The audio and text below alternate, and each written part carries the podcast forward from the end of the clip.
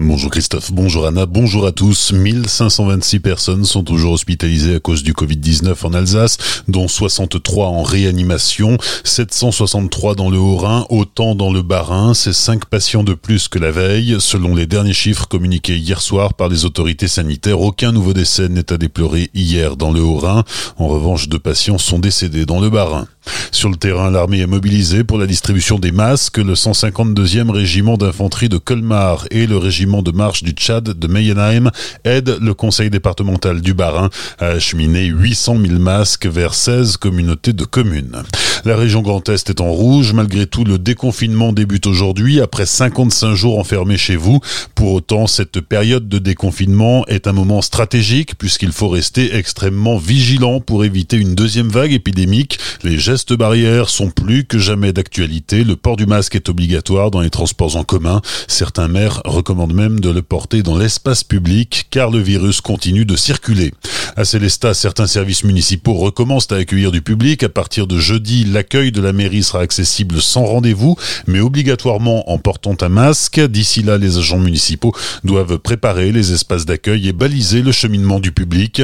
Les autres services municipaux ne seront accessibles que sur rendez-vous. Pas de papier d'identité avant la fin du mois, pas de mariage avant fin juillet. La piscine, la médiathèque et la bibliothèque humaniste restent fermées jusqu'à nouvel ordre. Alors que Colmar réouvre ses marchés, ce ne sera pas le cas à Célestat, tout au moins pour le marché hebdomadaire du mardi. Le maire n'exclut pas une ouverture du marché des terroirs samedi prochain, mais rien n'est encore acté. La bonne nouvelle, c'est que le stationnement restera gratuit au moins jusqu'à l'été dans le but de soutenir les commerçants du centre-ville.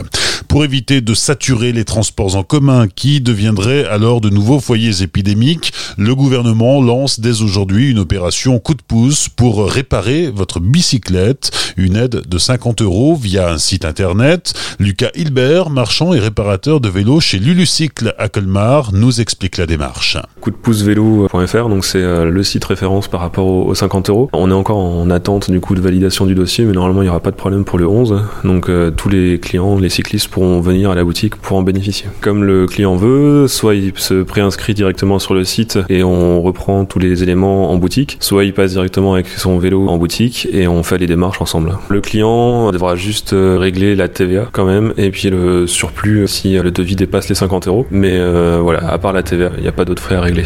Et les démarches, effectivement, c'est nous, le professionnel, qui s'en occuperons de A jusqu'à Z. Pour l'instant, tout ce qu'on sait, c'est euh, vraiment des travaux euh, pour la remise en état d'un vélo. Donc même un vélo tout carbone peut faire partie du coup de pouce. On en saura plus dans les prochains jours, mais c'est vraiment la remise en état du vélo, donc tout ce qui permet de le remettre en fonction, et donc pas tout ce qui est purement esthétique, comme éventuellement la guidonine sur un vélo de route ou des poignées de vélo sur un vélo classique. Des propos recueillis par Pablo démarre. Afin de s'adapter à la situation, Lucas Hilbert a aussi réaffecté une partie de son parc de vélos électriques en location pour le proposer à la vente, car il pense que beaucoup de personnes vont se tourner vers ce moyen de transport pour éviter la voiture ou les transports en commun.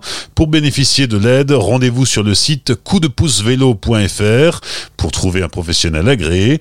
Vous pourrez ensuite faire les démarches en ligne ou directement chez votre réparateur. Enfin, un mot de sport avec le mercato de football. Le RC Lens qui accède à la Ligue 1 la saison prochaine vient de conclure un accord avec Joatan Klaus, le latéral droit du Racing, 27 ans, vient de signer un contrat de 3 ans avec le club du Pas-de-Calais dont il est la première recrue pour la saison 2020-2021.